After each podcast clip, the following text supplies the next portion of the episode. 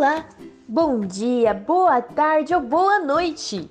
Me chamo Giovana Carolina e com minha parceira de sala, Patrícia Araújo, vamos para a nossa criação do primeiro podcast com o tema A Pedagogia Realista onde abordaremos o seu contexto histórico, os principais autores da época, fatos importantes, suas influências na nossa atualidade e principalmente o porquê da escolha desse tema. Então, simbora lá para uma aula da história da educação do Brasil de uma forma resumida. Pedagogia realista se dá de maneira muito envolvente com a Igreja, que no século XVII ficou conhecida pelo absolutismo, tempo em que a valorização da razão substituía conhecimentos religiosos, sendo que os realistas, ao longo da história, foram essenciais para a descoberta de novos conhecimentos. Assim, partiremos para o contexto histórico.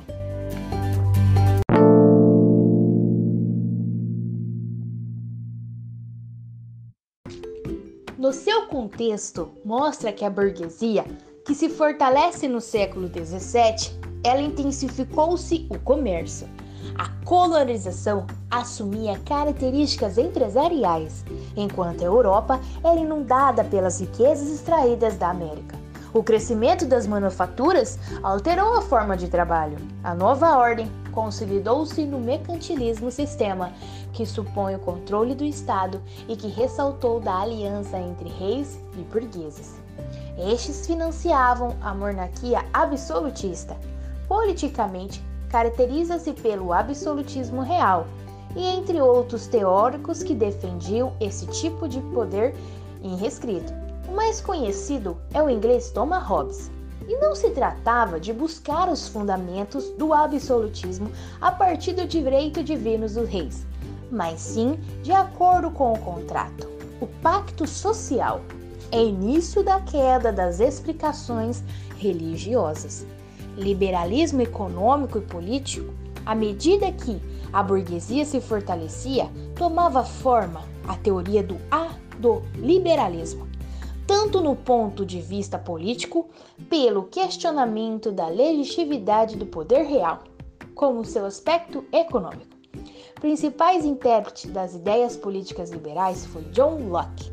Era uma teoria que exprimia os anseios da burguesia, o liberalismo que opunha ao absolutismo dos reis, faziam as restrições às interferências do Estado da vida dos cidadãos em defesa da iniciativa privada.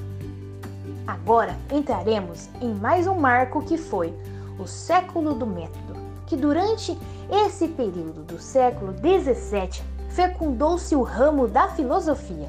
De filósofos como Descartes, Bacon, Locke, Hume e Spinoza discutiram a teoria do conhecimento segundo as questões do método, significando direções, caminho para o fim, instrumento que permitia a construção de conhecimento. Isto é, eles colocaram em discussões os procedimentos da razão, da investigação, da verdade, antes que se permitia teorizar qualquer tema. A grande novidade da ciência nesse século foi a valorização técnica, ao privilegiar um método experimental, mérito que coube a Galileu Galilei. Logo na sequência, temos a crise da consciência europeia. Todo esse contexto ainda permaneceu no século XVII, que ocorreu uma revolução espiritual, denominada a crise da consciência europeia. Ao opor a ciência contemplativa, um saber ativo, o indivíduo não mais se contentava saber por saber como um simples espectador da harmonia do mundo, mas desejava saber para transformar. As transformações da ciência geravam descompasso em outros setores, e a ordem econômica também se resistiu. Embora prevalecesse o mercantilismo e o absolutismo, delineavam-se os anseios liberais na política, na economia e na ética. Nas questões de fé, o ideal da intolerância se contrapunha às lutas religiosas, continuando ativa as forças que polarizavam de um lado a religião e a moral cristã e os outro as tendências à laicidade. Agora veremos os principais estudiosos da época que podemos citar. Comênios foi um inovador e um dos primeiros defensores da universalidade da educação, conceito que defende em seu livro didático. Considerado o pai da educação moderna, aplicou um método de ensino mais efetivo, a partir dos conceitos mais simples para chegar ao mais abrangentes, que na atualidade ainda se faz presente, ou seja, ainda temos influência de Comênios em sala de aula.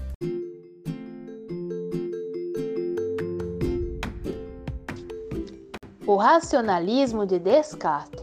O racionalismo é uma corrente filosófica que atribui particular confiança à razão humana ao passo que acredita que é dela que se obtém os conhecimentos. A filosofia se preocupava bastante de onde vinha o termo que difundia, em uma que dizia que era razão e outra dizer o que era experiência. O racionalismo baseia-se no princípio de que a razão é a principal fonte de conhecimentos e que essa é inata aos humanos. Assim, o raciocínio lógico seria construído através da dedução de ideias, tal como os conhecimentos de matemática. Por exemplo, René Descartes. René Descartes foi um filósofo físico matemático francês. Para ele, havia três conjuntos de ideias: adventistas, que era representada pelas ideias que abronhavam por meio de informações obtidas pelos nossos sentidos. Fictícios, ideias que têm origem à nossa imaginação, inatas, que não dependem da experiência e estão na nossa mente aos nascentes.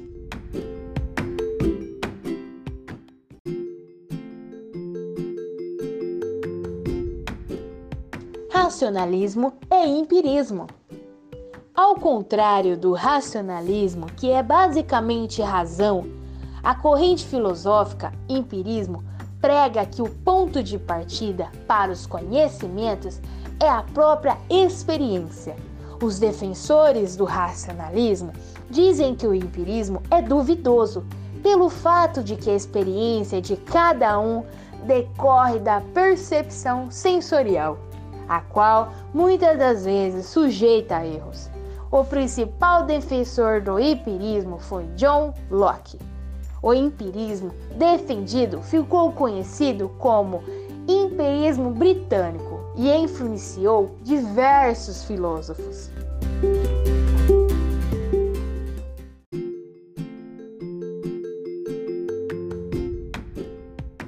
John Locke. John Locke foi um filósofo inglês conhecido como o pai do liberalismo, sendo considerado o principal representante do empirismo britânico. É um dos principais teóricos do contrato social Locke. Ficou conhecido como fundador do empirismo, além de defender a liberdade e a tolerância religiosas.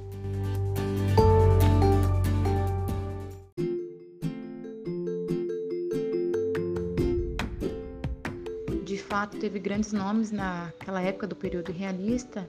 Agora, o principal, vamos explicar para eles o porquê da escolha desse tema. Ou melhor, é, fala pra gente aí de um pouquinho o porquê da escolha desse tema.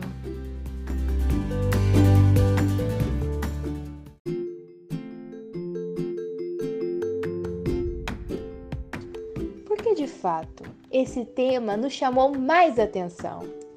Simples pela influência de Comênios que ele atribuiu nesta época. Principal teórico de um modelo de escola que deveria ensinar tudo e a todos, incluindo também portadores de doença mental e meninas, que na época eram excluídos da educação, Ou seja, esse grupo não poderia participar de hipótese alguma em salas de aula, de ensino. Então eles não tinham esse privilégio de ter alguém ali para ensinar, para ser introduzido ali na sociedade. Eles eram excluídos.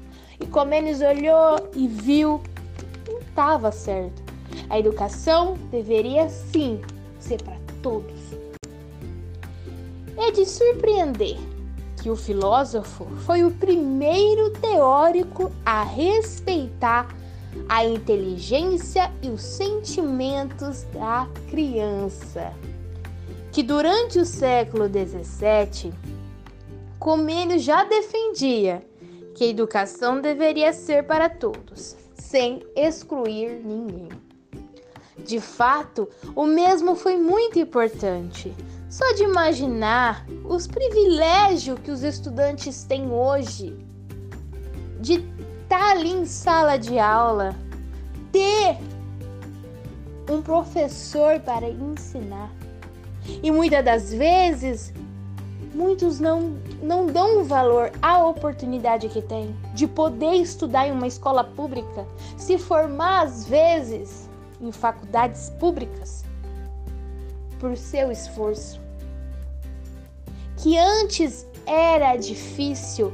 Quem tinha acesso eram os meninos, os ricos. E hoje muitos não dão valor na educação, de ter ali o privilégio de entrar numa aula e conhecer o mundo inteiro sem sair da sala de aula. E o professor ensinando e o aluno ali sendo introduzido pela sociedade. Introduzir, conversar, socializar ali dentro, dentro da sala de aula. Então, Comênios, ele, de fato, ele foi muito, muito importante. E até hoje, a gente ainda vive nos conceitos baseados por ele. É isso aí, Gi. Agradeço pelas suas falas, essa sua voz de radialista. e quem diria que comendo com sua didática daquela época ainda se prevalece na nossa atualidade, em pleno século XXI. Essa paixão que ele tinha, a maneira como ele viu o mundo sentia. Naquela época, ele já era uma pessoa de visão futurística.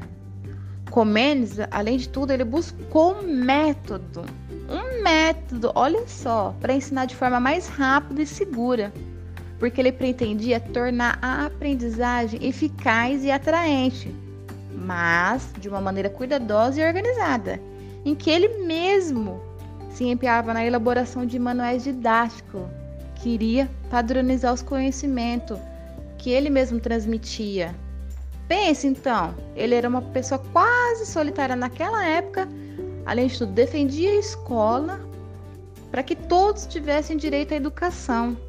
Quem naquela época fazia isso? Quase ninguém. Então, o legal é isso: mostrar que o período realista teve seus avanços e os seus grandes nomes, como já citamos agora há pouco, né? De Comércio, que foi um dos marcos para gente na história da educação. E logicamente que não poderíamos deixar de comentar e muito menos de a, deixar de agradecer ao nosso grande mestre professor Rafael Estraioto, do Instituto Federal de São Paulo, aqui do campus de Presidente Pitácia, que todo o conhecimento que temos é graças a ele e quem não conhece é uma pena, porque pensa num cara que domina história e detalhe, um grande intérprete de livros. Então, professor Rafael, em meu nome, em nome da GI, até mesmo da sala, agradecemos pelo seu conhecimento, por ter paciência, de nos aconselhar, de ajudar a gente a ver a história de uma outra maneira. Agradecer por todo o conhecimento que nos tem passado. Agradecer pelo podcast, agradecer aos nossos futuros ouvintes e até mesmo quem nos ouve agora. Então, beijos e até o próximo. Bye bye.